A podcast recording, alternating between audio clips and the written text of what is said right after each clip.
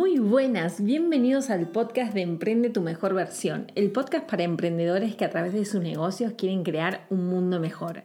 Mi nombre es Romina, soy consultora de marketing online, apasionada por el podcasting y quiero que a través de este podcast consigas inspiración, herramientas, soluciones y que conozcas a otros emprendedores que como tú cada día necesitan esa motivación para seguir creciendo. Aquí hablaremos de las distintas áreas de trabajo que tenemos los emprendedores, no solo de nuestro trabajo en sí, sino también sobre qué necesitamos para, para sentirnos 100% realizados como personas. Y para ello invitaremos a distintos profesionales que nos contarán cómo podemos trabajar con nuestras emociones, mentalidad, creencias. Nos enseñarán sobre productividad, foco, mejorar procesos internos y llegar a tener éxitos en nuestra vida. Así que bienvenidos a este podcast para emprendedores que quieren transformar el mundo.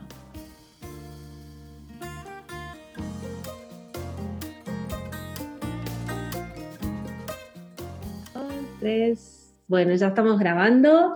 Eh, bueno, hoy estoy con Isabel Moreno. Eh, estoy muy contenta en este nuevo episodio del podcast eh, con esta invitada. La verdad que tuve la idea de mm, hace ya unos, unas semanas de se me vino así Isabel y pensé en ella y en su trabajo, la conocí en Extraordinarias y bueno, y no quiero demorar y dilatar más esta presentación y le quiero dar la bienvenida a Isabel, agradecerle y que se presente y que nos cuente quién es, qué hace y bueno, y vamos a comenzar con el podcast. Bueno, pues muchas gracias, Romina, por, por invitarme a, tu podcast. Eh, pues yo soy Isabel Moreno, yo de profesión soy psicóloga, soy sexóloga y estoy especializada en relaciones de pareja. Entonces, eh, bueno, este sería a, lo que yo, a lo que yo me dedico. Em, yo llevo ya trabajando en el mundo de, la terapia, tanto individual como de pareja, pues ya era alrededor de unos 13 años. Y durante estos 13 años, pues he pasado por, por diferentes etapas. Empecé inicialmente trabajando como autónoma por diferentes centros y clínicas privadas. Eh, después estuve asalariada y en 2013 eh, empiezo a montar mi, propia consulta. Y bueno, y a partir de ahí yo siempre diferencio, ¿no? Pues quién soy yo como profesional y a qué me dedico, que yo me gusta decir que me dedico a ayudar a las personas a construir historias de amor, eh, historias de amor con ellas mismas y si lo desean, construir historias de amor sanas con sus parejas, ¿no? Y, partir de ahí, pues, em, pues poder trabajar tanto en consulta privada como, como en grupos y talleres. Qué bien, me encanta. Y cuéntanos, Isabel, porque bueno, estuvimos hablando antes de ver cómo enfocábamos así y a mí me parece muy valiosa también el aporte que hoy nos puedes hacer también para, para todos aquellos también que nos estén escuchando, porque es verdad que hay una idea desde hace unos años como que el emprendedor es aquel igual que tiene una startup, que tiene como una idea innovadora, y digo, pero hay muchos otros eh, emprendedores o autónomos, bien como lo querramos decir, eh, que digamos, que se encuentran dentro de las profesiones de toda la vida, ¿no? Estas profesiones liberales que al final, bueno, uno hace la carrera, estudia, comienza como esta etapa profesional, como la que tú tuviste, y, eh, bueno, en tu caso nos contabas, ¿no? Nos dices que empezaste, digamos, trabajando, digamos, asalariada y que luego diste este salto, digamos, como autónoma con tu propia consulta. ¿Y cómo fue este proceso para ti? O sea, ¿cómo fue esa transición? Hmm.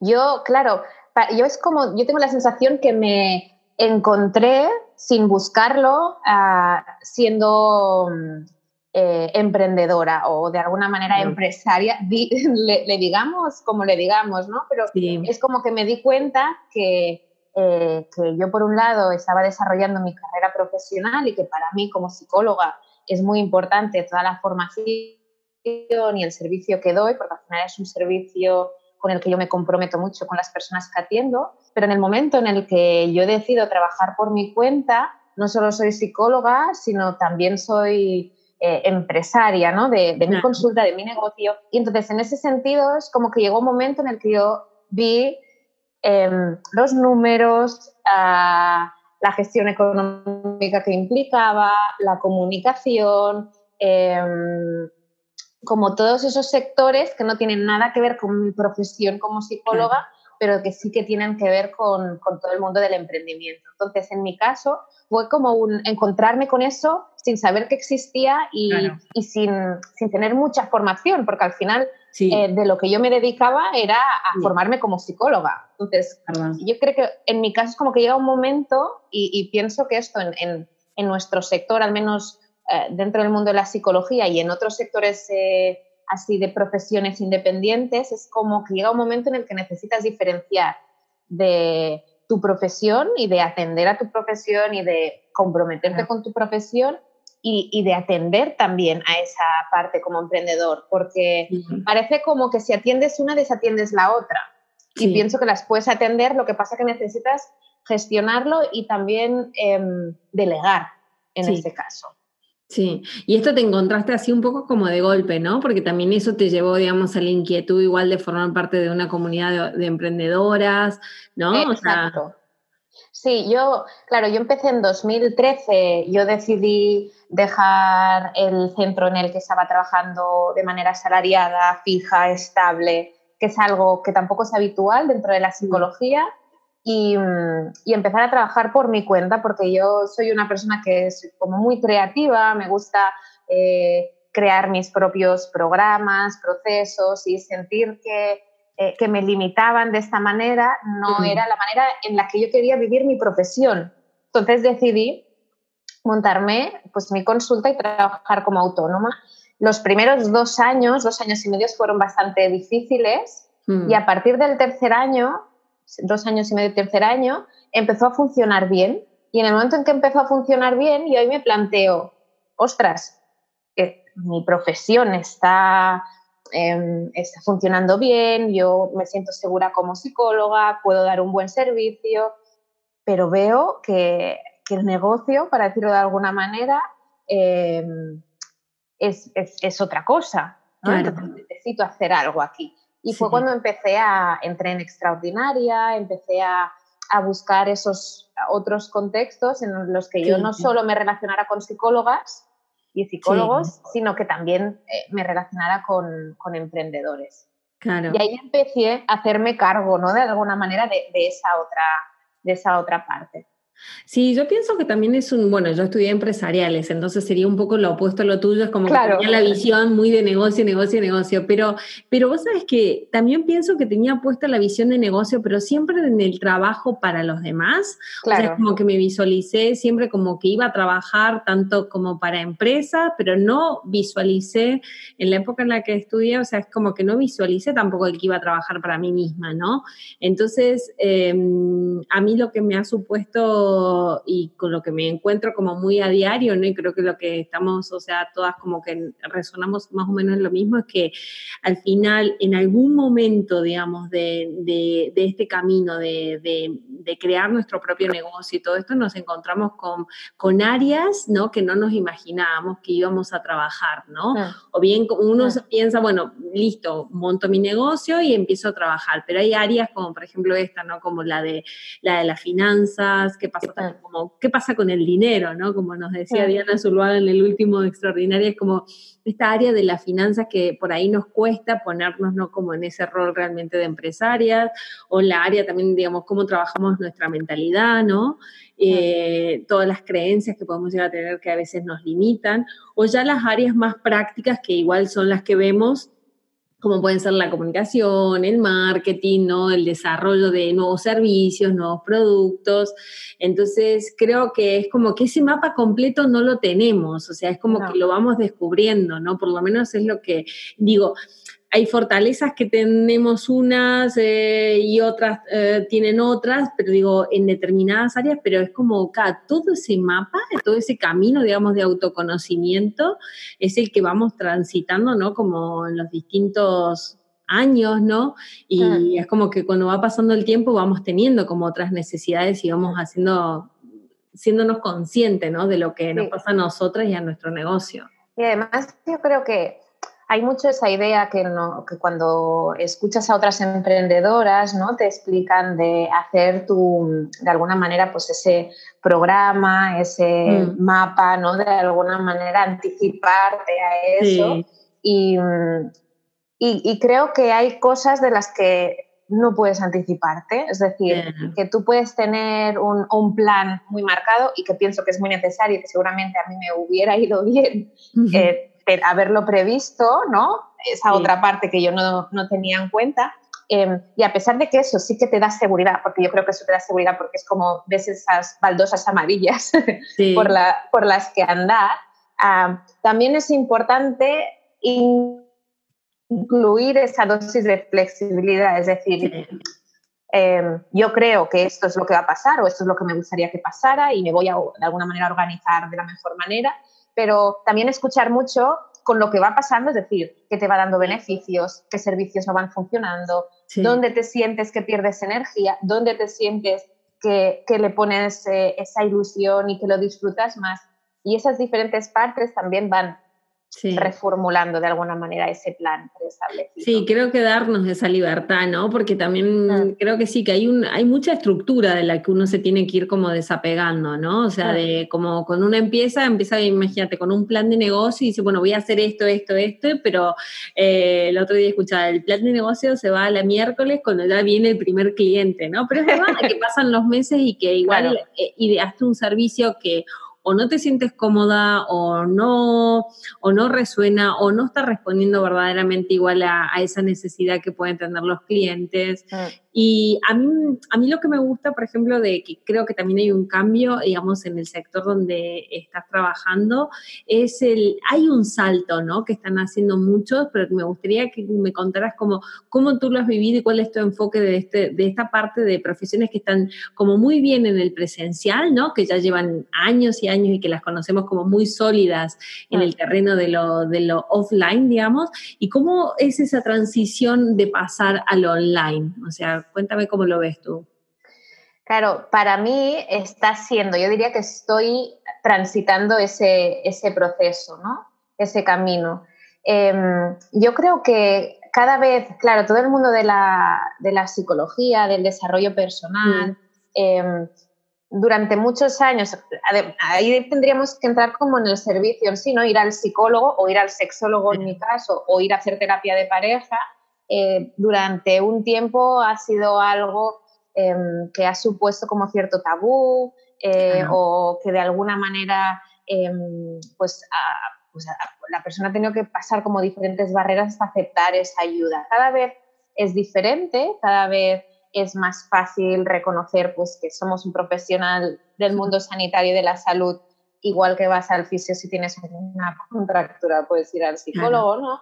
Pero sí que hay cierto trabajo ahí a hacer. Entonces eso hace que el presencial em, genere más esa empatía y esa conexión tan necesaria con la persona. Entonces, el online se ve como algo más frío, como mm. más distante, y cuando alguien busca una ayuda emocional, cree que en el online no va a conectar con la persona, como que le va a faltar esa, esa conexión y que por tanto no va a encontrar la ayuda que realmente necesita. Entonces, yo creo que estamos ahí en ese momento ahora en el que, por un lado, se puede hacer terapia online y, es igualmente de efectiva que si la hicieras de manera presencial.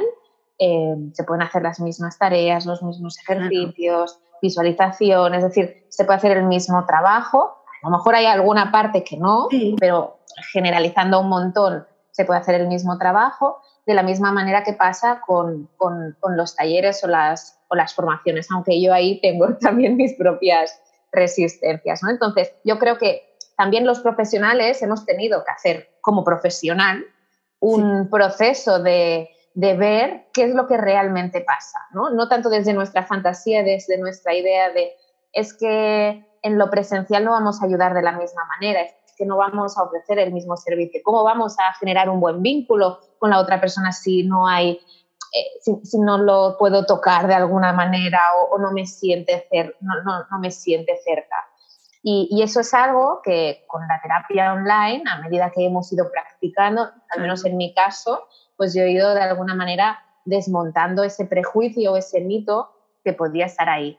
Claro. En mi caso ahora el proceso está en, todo, el tema más de la, de la, formación y de los talleres, que yo disfruto mucho el presencial porque sí que es verdad que las dinámicas que se pueden hacer o la interacción que se genera entre, las personas eh, es diferente, pero me falta eh, la experiencia real de qué es lo que sucede em, cuando intentas crear esas conexiones eh, desde, lo, desde lo online. Entonces, ese sería como una parte por, de, ese, de ese proceso, ¿no? De lo, mm. de lo offline a lo online. Y después otra parte que para mí es muy importante tenerla en cuenta es la diferencia entre la necesidad o el deber y mm. el placer. Eh, estamos en un momento en el que lo online parece la panacea y que nos tenga que resolver la vida a todos y que todos tengamos que estar online. Es como si mm. no estás online, algo está fallando en tu negocio. Y, y, y, yo misma he pasado por ese momento. En, el, en, el, momento en el que yo empecé a profesionalizar mi, mi sector y, contraté SEO y hice el trabajo en branding ¿no? y, en comunicación y en cómo transmitir mi mensaje de una manera más clara, ahí sentí como ese deber de tener que estar en, lo, en Y hacerlo de una manera concreta, ¿no? También como... Mm. Tener que publicar más, tener que estar en las redes sociales. y eso yo en mi caso me di cuenta que me generaba mucha angustia. Sí. y, y, mucho, mucha angustia, no tanto por el trabajo sí que también, porque dedicaba mucho más tiempo, sino era, y porque lo vivía desde el deber. Yo esto lo tengo que hacer. Si quiero a ah, prosperar como profesional, si yo quiero llegar a, a, a un cierto punto, tengo que estar ahí, si no, como que, como si fuera como un poco más mediocre, de alguna manera tenía esa sensación. Y mm, a mí me ayudó mucho quitarme ese deber. Es, bueno, eso es una posibilidad, pero yo ahora en el fondo no siento es, esa, e, esa necesidad. No, no tengo esa necesidad. Es una posibilidad, pero para mí no es una necesidad ahora. Y, y cuando la tenga, cuando me apetezca, sé que está ahí y la voy a coger. Entonces, yo creo que eso también es muy importante, porque sí que es verdad que lo online es un recurso fantástico y por un lado es poder transformar desde mi sector el puede ser igualmente útil y puedes llegar a muchísimas más personas y eso es fenomenal. Pero mm. busca tu momento, no te obsesiones en tener que estar ahí, porque entonces vas, vas, vas a encontrar una resistencia que no te va a permitir disfrutar de tu profesión. Sí. Sí, no, y también pienso de que mm, tiene que ver mucho también con esto, con la escucha interna, ¿no? O sea, de que mm, hay veces que hacemos más foco en lo que nos dicen, en las fórmulas, en las estrategias, y yo creo que todo lo que vamos aprendiendo, o sea, en realidad tenemos que verlo cómo lo podemos aplicar y si, o sea, cómo, cómo se traslada eso eh, en nosotras, ¿no? Y en nuestros negocios, no necesariamente eh, digo, todo lo que nos cuentan, lo que aprendemos, tiene que ser sí o sí como implementado y llevado a la práctica, ¿no? Ah. Porque pienso que hay un, es verdad que ese, ese, ese, ese sentimiento de frustración crece mucho, ¿no? O sea, yo que estoy en este mundo también, a mí, a mí me pasa, ¿no? Yo el otro día mandaba un email a mi comunidad y le decía, no, en casa de herrero cuchillo de palo, y te sientes encima como hasta peor, ¿no? Como que tengo que dar ejemplo. Claro, ¿Cómo la culpa. publicando? Digo, la culpa aparece, bueno, y se como protagonista de ahí en el escenario. Y, y, creo que al final yo siempre pienso que, y se lo digo también y lo comparto con, con todo el mundo, creo que en realidad tenemos algo a largo plazo cuando lo hacemos no desde ese deber ser, sino desde algo mucho más profundo, más verdadero, como desde, desde aquel motivo, digamos, por el que queremos hacerlo, ¿no? Este punto de conexión verdadero con lo que, con lo que hemos venido, ¿no? Y que lo estamos haciendo probablemente a través de nuestros negocios. Cuando tenemos esa, esa rutina ya como muy marcada, que es muy bueno, el planning es muy bueno, el calendario y todo esto es buenísimo, pero digo, pero estaría bien que hubiera como ese equilibrio de entre, bueno, me planifico, me organizo, pero siempre y cuando también esté resonando con mi momento, ¿no?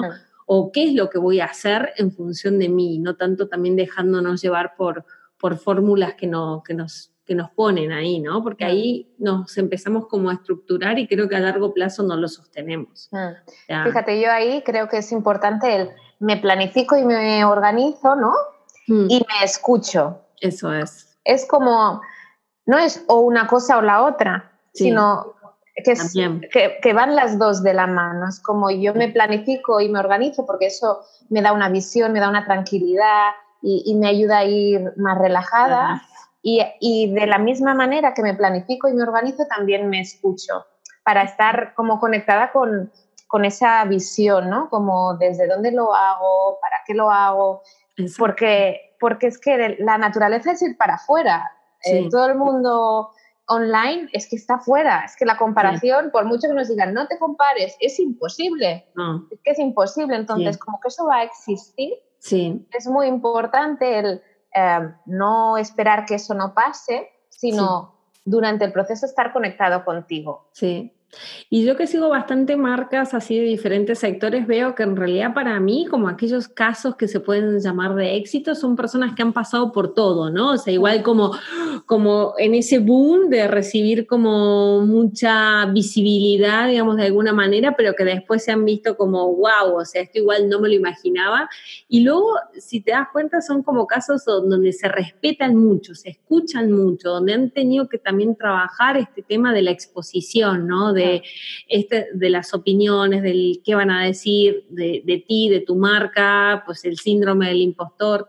digo, y al final para mí lo que veo es más como una autenticidad, ¿no? O sea, es como hay mucha autoestima, o sea, también es como que hay un trabajo grande en lo personal como para poder sostener eso y, y, y al final te das cuenta que digo, pero lo han pasado, o sea, lo han pasado y creo que cada vez se está contando más como esa parte de atrás, ¿no? Porque al final eh, redes sociales como Instagram, que para mí, a mí me encanta Instagram, pero digo, también le reconozco el, lado probablemente que pueda tener como negativo de que eh, estamos viendo como todo lo bonito, entonces si entra ahí también otra, no sé si es una emoción o un sentimiento, pero entra la comparación, ¿no? Mm. Y también nos empieza a hacer sentir como mal, mira, pues yo no hago esto, mira esta persona lo que hace, y yo cuando voy a hacerlo, y ta, ta, ta, y creo que ahí es cuando nos hacemos pequeñitos, y, pero en realidad no vemos lo que hay detrás, o sea, no, claro. estamos, no, no, digamos, es, es imposible ver, digamos, eh,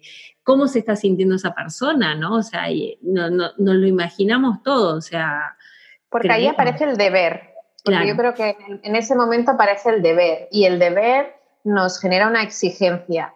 Y, esa exigencia ah, hace que, que, vivamos una parte del negocio, porque al final no dejan de ser responsabilidades, como hacer facturas, ¿no? Que no nos gusta, pero las tenemos que hacer, ¿no? Entonces, ¿cuáles de esas responsabilidades las podemos escoger y cuáles no? Y si las vivimos de esa manera, no, no las vamos a personalizar, no nos vamos a culpar, no, y, y, nos va como a permitir una distancia emocional que nos proteja más.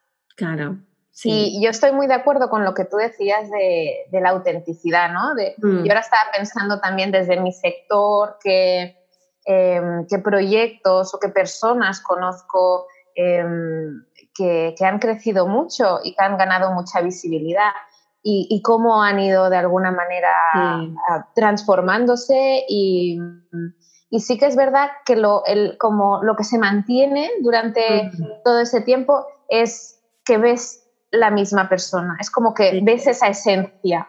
Cuando eso es dificilísimo, porque para conseguirlo necesitas estar muy conectado y cuando la exposición eh, cambia tan exponencialmente, claro, aparecen críticas, aparecen juicios, aparece tu propia vergüenza em, y hacer frente a eso eh, o para hacer frente a eso es muy importante ese proceso ¿no? de, de, conexión con uno mismo. Y por otro lado, si ves que realmente no puedes, también poder ser honesto. Sí. Porque a, lo mejor habrá personas que se encontrarán con ese éxito y no es el éxito que les haga bien, porque éxitos hay muchos.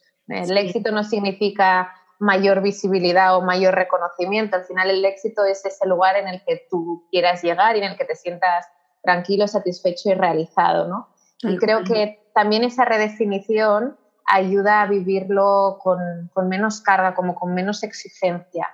Sí. Entonces tú piensas, por ejemplo, que mm, a, ti te está pasando, digamos, un poco como que hay determinados, digamos, eh, servicios de los que tú ofreces, ¿no? Bueno, la consulta la tienes online, presencial, pero digo, hay determinados servicios que te los puedes llegar a estar planteando trasladarlos al online, como es la formación. Yo de momento no. No, de momento no.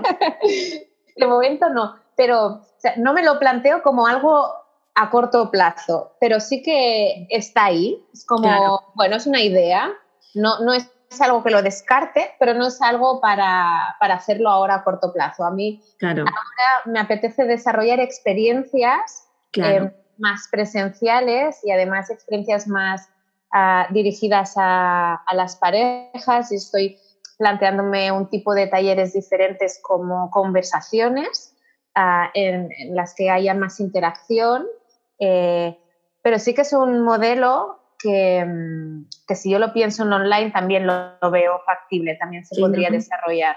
Eh, pero ahora no es lo que a mí me mueve, es como no es lo que realmente me apetece, entonces como que siento que no es lo que me apetece, no quiero poner la energía ahí, pero no lo descarto.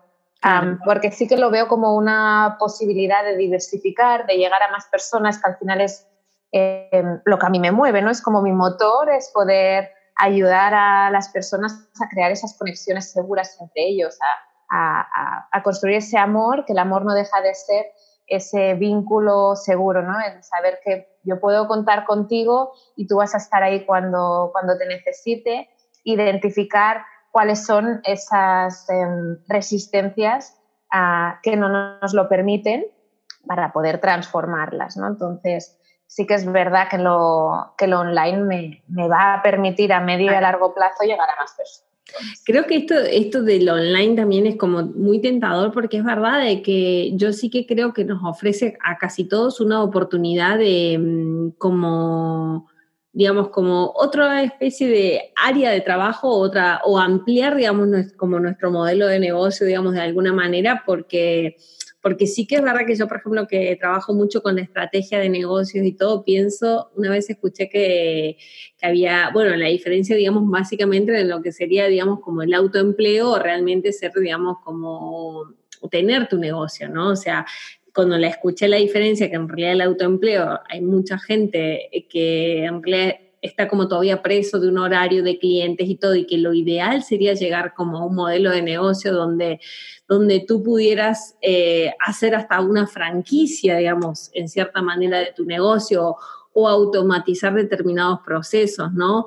Digamos, el delegar, digamos, en lo que tú eres bueno, tú lo sigues haciendo, pero todo aquello, digamos, eh, que lo puedas ir delegando, lo vas a ir delegando, ¿no? Como para ir creciendo, ¿no? O sea, y sí que es verdad que creo que ahí el online ofrece como esa puerta donde para seguir creciendo, digamos, en el sentido de que lo que hablábamos, por ejemplo, de, la, de las consultas, ¿no? Yo he tenido varias consultas así también con, con profesionales a través del online, gente que está súper lejos del otro lado del charco y al final le decís, wow, este encuentro ha sido posible por esto, ¿no? Y, y al final los resultados ser como, bueno, para mí han sido súper válidos, o sea, no he sentido la diferencia entre lo que podría haber sido presencial o online, o sea, y entonces, en ese sentido sí que creo que, claro, que es como una rueda a la que muchos queremos sumarnos, decir, bueno, puedo hacer mis servicios online o puedo tener, por ejemplo, eh, algunos infoproductos o, o, mis formaciones, porque al final, claro, nos permitirían como ampliar, ¿no? Y es como que ahí no tendríamos límites, ¿no? Podríamos, o sea, vender, digamos, nuestros servicios o productos, pues a todo el mundo. Entonces, eh, en, esta área, por ejemplo, de profesiones como, la tuya, ¿tú eso también lo ves como una verdadera oportunidad? Sí, yo creo que eso es una oportunidad eh, importante. Lo que yo creo que es eso, es que cada persona necesita preguntarse si esa oportunidad la quiere coger en ese momento. Claro. Pero sin duda, de hecho, Em, yo misma que, por ejemplo, yo ahora como profesional y ahora como profesional y ahora estoy he hecho una formación recientemente eh, que venían de Estados Unidos a hacernos la formación aquí a España y esta es la segunda formación que nos hacen y, y esa formación ahora se empezará a hacer online. Entonces, eh, claro, eso da muchísimas más oportunidades, porque claro, si solo vienen una vez al año, em, o, vas, o, la pierdes. Y, claro, tener esa oportunidad te permite eh, pues no perderte esas formaciones y a la vez tener la misma experiencia, porque no es, una, no es una formación teórica al uso, sino es una formación que también implica una experiencia emocional, ¿no? Como desde mi punto de vista creo que eh, para que haya un aprendizaje real tiene que haber una, experiencia ¿no? durante el proceso de, aprendizaje. Entonces, sin duda, todo el mundo online permite eso, permite diversificar, llegar a más personas y a la vez también cuando yo te escuchaba decir el, como yo le diría de alguna manera, el no estar secuestrado por unos horarios fijos, ¿no? que claro, cuando tenemos un servicio a personas, en mi caso, ¿no? Yo tengo unas, horas, unas horas de consulta, lo que sí que es verdad que yo siempre he sido muy flexible con mis horas de consulta, em, pero no, deja de, no dejo de tener unas horas. Sí, no deja de existir la agenda, digamos. Exacto, la agenda por horas. y, y, en ese sentido, esta, esta diversificación te permite más libertad de, horario y que es algo que cuando decidimos trabajar por nuestra cuenta hay esa fantasía, ¿no? Ostras, yo ahora voy a tener más tiempo libre, más tiempo para mí y es todo lo contrario a lo que estaba pasando. Y, creo que el mundo online, bien gestionado, que eso es el reto, ah, te puede permitir también esa, esa no rigidez de horarios que sí que cuando trabajas para personas que tienen que venir a una hora determinada, eh, pues no, no, no, tienes esta posibilidad. O si más no, eh, está limitada. Claro. Y cuéntame de las formaciones que has llevado a cabo, qué estás haciendo, qué quieres hacer, cómo, cómo las has enfocado, porque eh, creo que casi todos nos imaginamos, digamos, el, tu consulta, ¿no? O tu trabajo como sexóloga, ¿no? Hay una idea, por lo menos. Pero, ¿cómo trasladas, digamos, este trabajo a la, digamos, a, un grupo, a las parejas, lo que estás haciendo ahora? Yo tengo sobre todo tres eh, grandes áreas de trabajo grupal. Uno es el, todo el, trabajo sobre autoestima, que sería la historia de amor con, contigo mismo, después la sexualidad femenina y después el trabajo en parejas. Mm. Entonces, en, en, cada uno de esos espacios yo lo que intento es que no sean espacios de mucha gente, sino que sean más bien grupos reducidos. Grupos reducidos cuando son de trabajo individual, es decir, eh, todos temas de autoestima y sexología femenina, 10-15 personas máximo máximo, si no intento que sean menos. Y en esos casos yo explico, hago muy poca explicación teórica, aunque sí que inicialmente doy como un contexto, ¿no? Dónde estamos, qué vamos a trabajar y, y qué entendemos, por ejemplo, cuando hablamos de autoestima, qué tenemos por autoestima y, y, qué es lo que realmente hay, cuál es el trabajo que tenemos que hacer en ese caso. Y lo mismo con, con la sexología femenina en el taller de, de mujeres. Eh, para trabajar la sexualidad lo que hacemos es iniciar, sí que trabajar mucho sobre em, nuestra propia fisiología, nuestra propia anatomía, la respuesta sexual femenina, porque sí que hay una serie de conceptos que son necesarios. Y después trabajo muy vivencial y muy experiencial.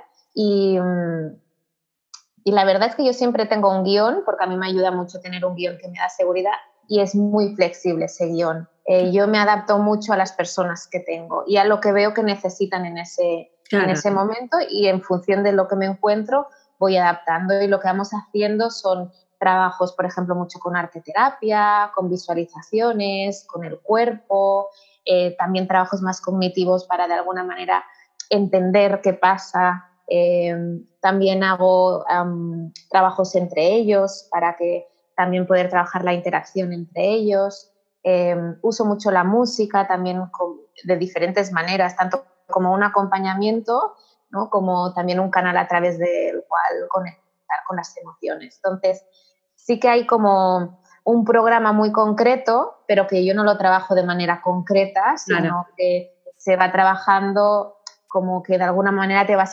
empapando de eso.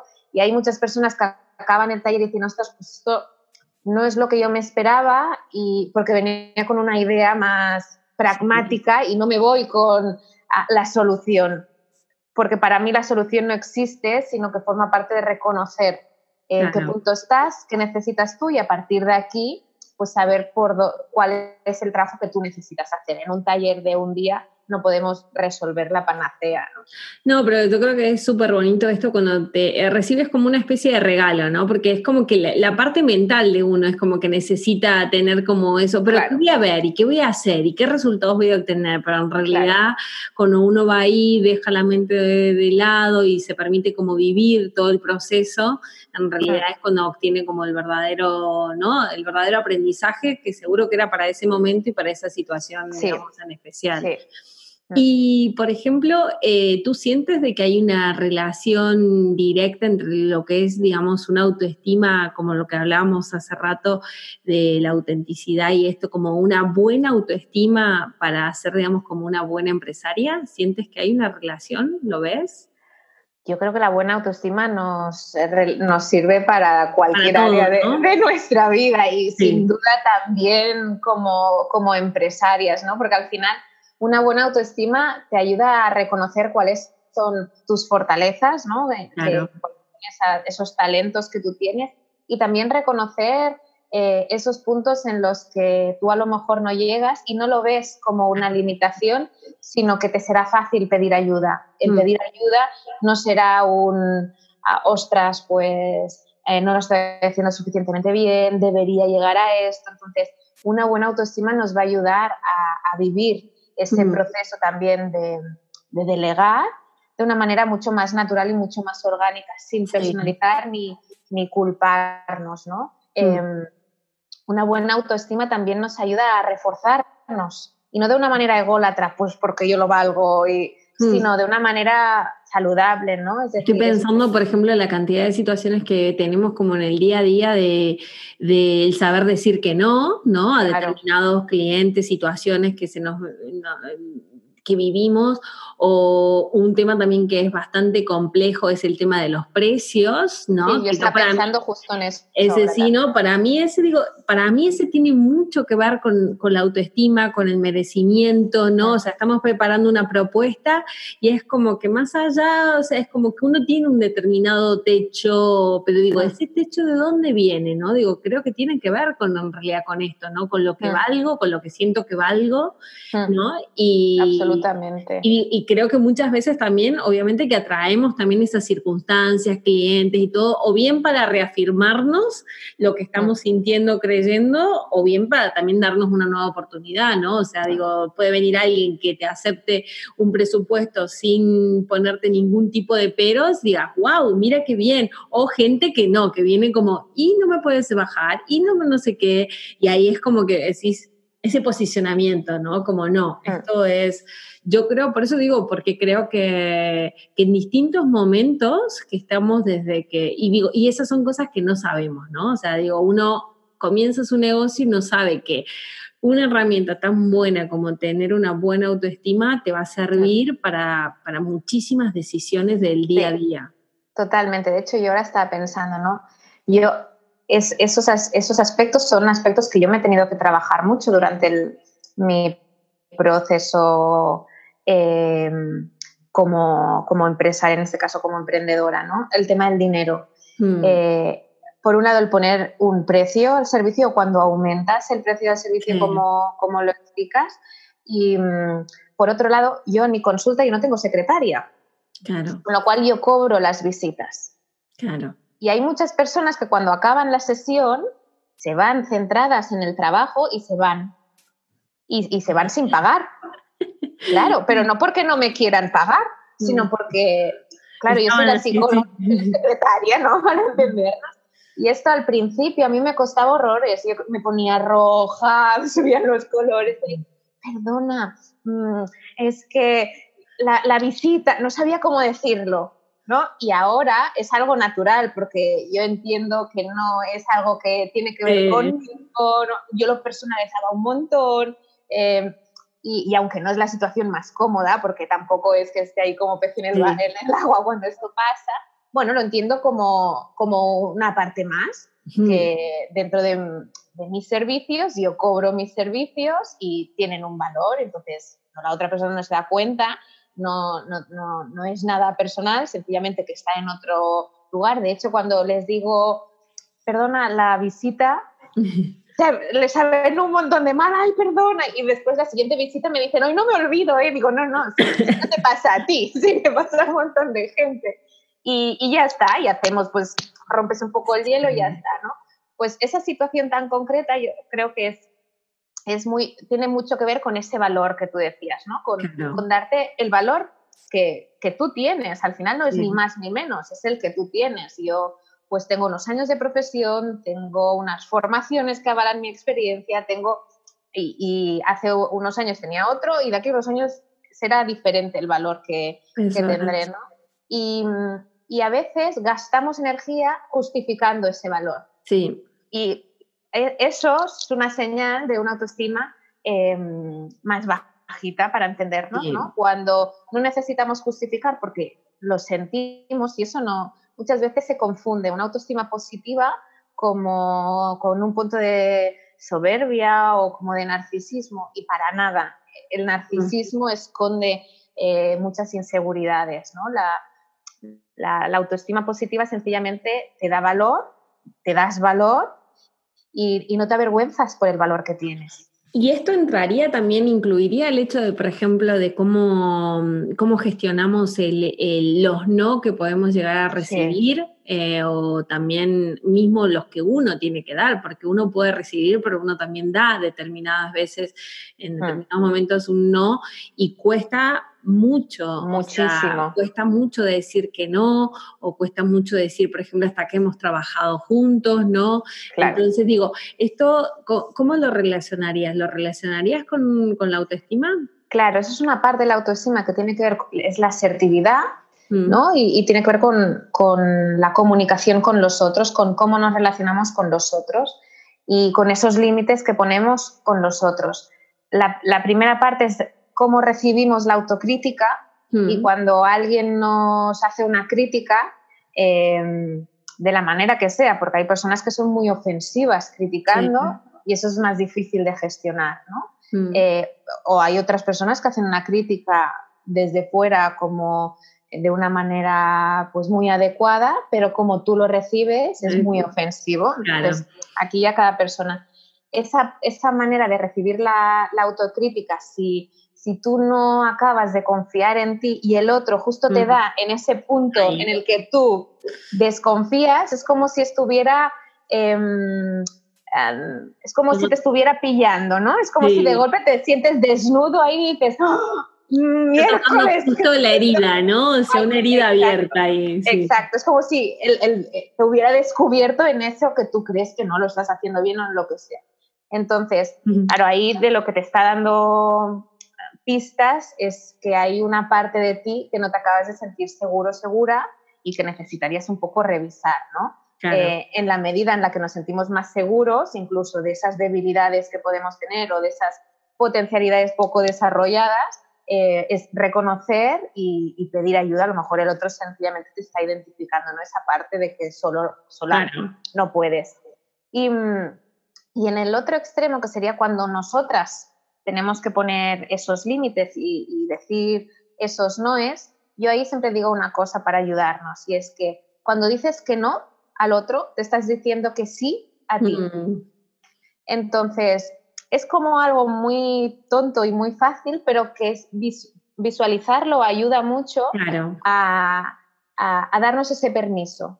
Porque la dificultad de decir que no es el el pensar o el sobrevalorar las consecuencias que va a tener en el otro. Ostras, pues eh, si le digo que no, va a dejar de tener un beneficio el otro porque le estoy quitando una parte, ¿no? Si le digo que no a un cliente, ostras, ese, cliente se tendrá que buscar la vida en otro lado, ¿no? O, o lo que sea. Entonces, y para ti decirle que sí, ¿qué implica? Claro. Yo siempre lo visualizo a esto como, y por eso digo, por eso estaba pensando y, te, y, estaba llevando la conversación por, esta, por este rumbo, porque decía, qué importante es como tener en cuenta la herramienta o lo que podemos hacer o detectar en qué punto nosotros estamos como resonando con algo que nos duele o nos sentimos desnudos como para poder saber, digamos, ah, vale, ahí duele, ¿qué puedo hacer con esto, no? Porque a mí, por ejemplo, con el tema de propuestas con clientes, envío un presupuesto y es como que para mí se produce como una especie de liberación. Pienso, si la persona resuena conmigo y yo resueno con ella, es como perfecto, vamos a trabajar juntas, ¿no? Y se va, van a ver, va a haber, digamos, como las facilidades, ¿no? Como lo económico no va a ser problema, no, no, o sea, es como que yo siento que va a haber como un, flujo así que donde las cosas van a fluir. Y después lo suelto, suelto como el resultado, o sea, y cuando se produce lo contrario, que no hay una respuesta o esto, siempre pienso, o sea, de que, bueno, no era yo o no era el momento. Claro. Y es como, claro. digo, a mí me trae mucha paz y eso fue como hace un par de, no sé, igual meses, donde al principio digo, es como que, ¿y, estará bien o no estará bien? ¿O sería el precio? ¿O qué hice? ¿O no? ¿O fue algo que, o sea, es como que me hacía cargo de, de toda esa situación y después pensaba, después no sé en qué momento pensé, dije, no, o sea, creo que es como desde, o sea, pienso que, los clientes con los que trabajamos, las personas con las que colaboramos y todos, es como que todos estamos como contribuyéndonos de alguna manera, ¿no? Esa contribución puede ser, pues no me gusta decir que si positiva o negativa, ¿no? Pero creo que tenemos los clientes como que, que necesitamos en un momento determinado y las personas con las que vamos trabajando son las que vamos necesitando, ¿no? Entonces creo que eso, ¿no? Que cuando, o también me ha pasado el sentir que un proyecto no lo quiero llevar a cabo. Entonces, me ha costado mucho decir que no. Entonces, creo que y, y, creo que cuesta por un montón de motivos. Creo que cuesta por esto porque también pensamos, oh, pero ahora voy a decir que no, o quién soy yo como para decir que no. Y si ya el otro te rebate, bueno, ya es como que ya se te incendias, ¿no? O sea, es como que ya, ya hay muchos más motivos. Pero mm, en mi caso, como te digo, Isabel, eh, yo he notado que el hecho de emprender, de tener, digamos, como mi propio negocio, ha sido todo un camino y lo sigue siendo, ¿no? De autoconocimiento. Entonces, por eso pienso que es tan importante este esto, este, este, digamos, esta oportunidad que vamos teniendo como de, irnos trabajando, digo, no solo de lo que vemos como lo que decíamos al principio, ¿no? No trabajar áreas visibles de como el marketing, no sé, la financiación o, digamos, dentro de lo que es el negocio en sí, sino a nosotras, ¿no? O sea, eh, las distintas herramientas que podemos ir tomando y que, y, que, vamos, seguramente que se nos van apareciendo, ¿no? Como este trabajo también creo que es súper importante el trabajar eh, la relación que hemos tenido también con, con el dinero, ¿no? Y la que tenemos, la que, la que probablemente ya venimos desde una educación, desde yo, porque no es casualidad de que la gran mayoría eh, tenemos como ese debate, ¿no? O sea, como que cojeamos de la misma pata. Nos cuesta, o sea, nos cuesta como eh, eh, ese, esa aceptación, ese, digamos, de, que somos merecedoras, nos cuesta llamarnos también empresarias, o mm. sea, hay un punto que escuchaba escuchaba la otra vez de que, de que estamos cada vez más, por ejemplo, como mujeres asumiendo esto, ¿no? nuestra, nuestra parte como de empresaria, pero aún así, en muchas ocasiones, el hecho de, de, la gestión económica suele ser delegada al hombre, ¿no? O sea, o bien en casa, o que igual ellos todavía son los que, igual son los que más aportan, digo, todavía hay cosas que indudablemente que estamos en, un momento de mucho trabajo, ¿no? Claro, es que al final por un lado, ah, yo estoy totalmente de acuerdo que el desarrollo personal es una gran herramienta que nos ayudará en nuestro emprendimiento, que cuanto mm. mejor nos conozcamos, eh, más segura nos sintamos con nosotras mismas y, más sepamos identificar esas barreras o limitaciones, cada mm. una va a tener las suyas, em, más fáciles nos va a ser poderlas transformar. ¿no? Claro. Pero por otro lado, hay un tema de género Mm. Ahora tú hablábamos, hablabas de, pues, de, esa influencia ¿no? en, lo masculino, ah, por ejemplo, en cuanto al dinero. Y no nos podemos em, desligar mm. de, esa socialización patriarcal que hemos vivido todas. Y, ahí también tenemos un trabajo que hacer, más allá del propio desarrollo personal, de cómo también como, como mujeres nos, nos aprendemos a liderarnos pero de otra manera, ¿no? Y, aprendemos a coger ese, ese poder en, nosotras mismas, no desde ese modelo machista que mm. hemos visto, sino desde un lugar diferente eh, y que lo estamos aprendiendo entre todas.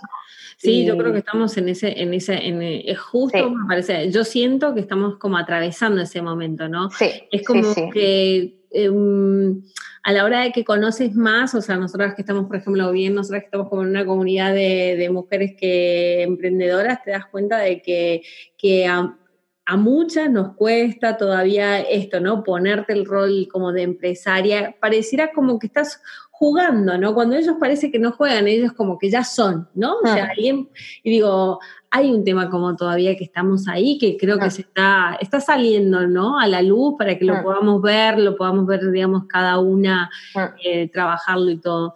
Y, Fíjate qué interesante eso que decías, porque es, ellos lo son, es como también es un tema identitario.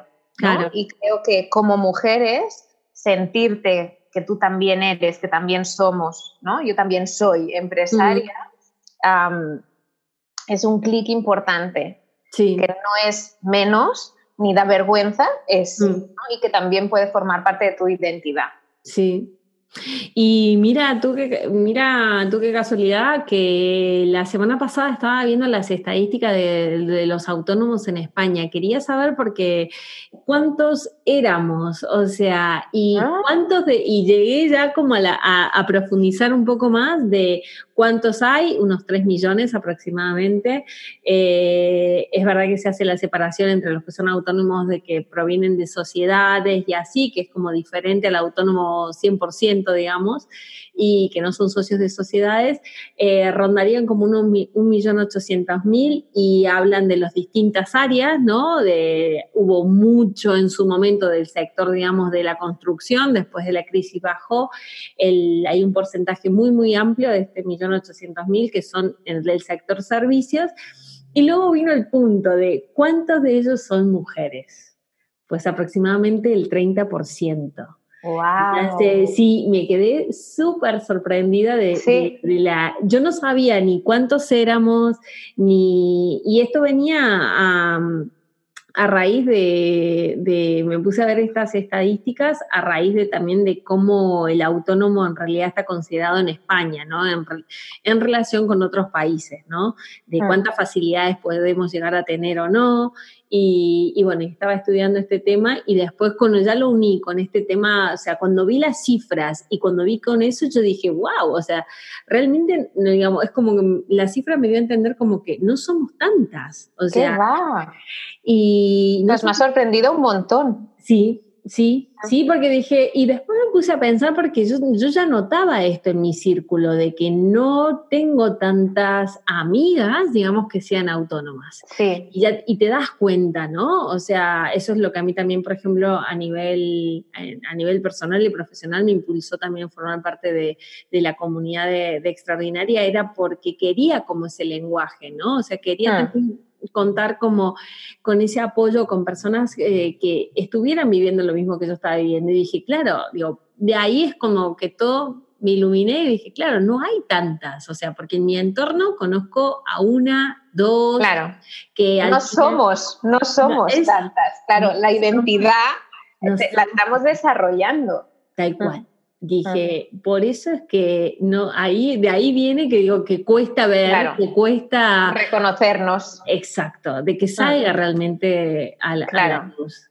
bueno, por eso es tan importante. Yo creo que estos movimientos para ayudarnos a dar visibilidad, a ver qué, qué, posibilidades hay, em, qué diferentes identidades de mujeres empresarias y emprendedoras existen y, que cada una como mujer se pueda identificar en un rol o en otro y eso también nos ayude a, de alguna manera desarrollarnos de una manera como más orgánica, ¿no? No, no como fingiendo o, o, como tener que construir un rol en el que no nos sintamos cómodas, eh, sino algo más, más natural y más, no, a mí la verdad que la parte que me gustó, o sea, porque me podría quedar con una cifra negativa, ¿no? Pero dije, bueno, la parte en la que me gustó es que dije, bueno, estoy formando parte como también de un cambio, ¿no? Porque también cuando yo me hice autónoma también pensé en el tipo de vida que yo quería, ¿no? En el tipo de trabajo, en el tema de eh, yo hoy no soy mamá, pero digo, si el día de mañana lo fuera, ¿cómo quiero conciliar mi vida,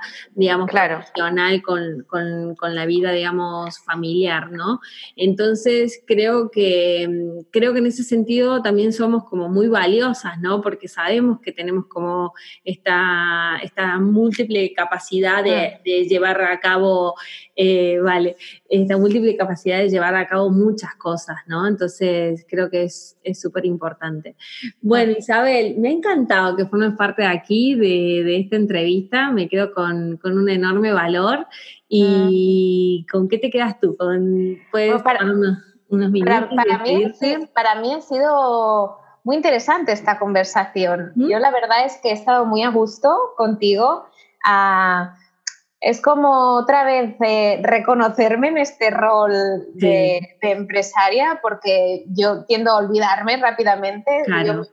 lo veo cuando me pongo delante los números o cuando necesito delegar algún servicio, pero un poco charlar contigo me ha permitido como, como volver a, identificarme. Creo que es algo muy importante para nosotras y, mm, y sobre todo me quedaría con esta parte y, y, que es que me he sentido muy a gusto, de verdad. De verdad. Yo podría estar ahora mucho rato hablando contigo. no sí, para mí como un...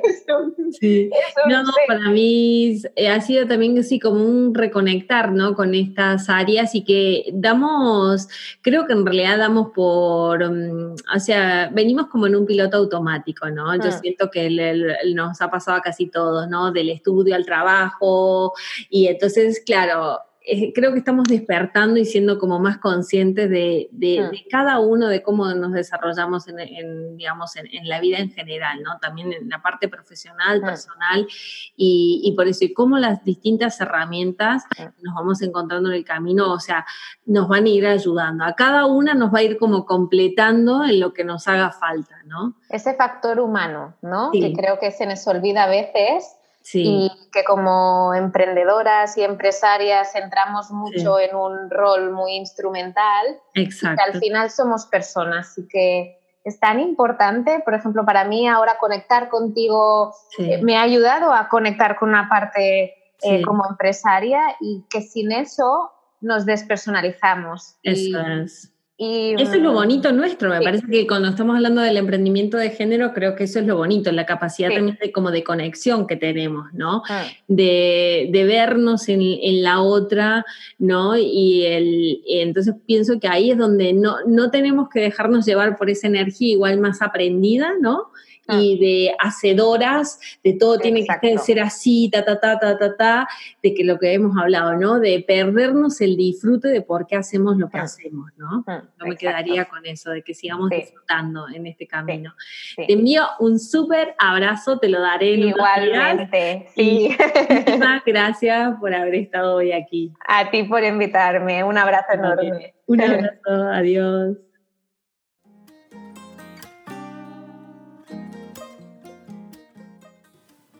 Gracias por estar aquí y formar parte de esta comunidad. Comparte este podcast con todos aquellos que creas que les puede ayudar y síguenos en iTunes, Spotify, Evox y para cualquier duda o sugerencia sobre temas que te gustaría que tratáramos, contáctanos en nuestra página web surfinsocialmedia.com o bien envíanos un email a info.surfinsocialmedia.com. Un fuerte abrazo y hasta el próximo episodio.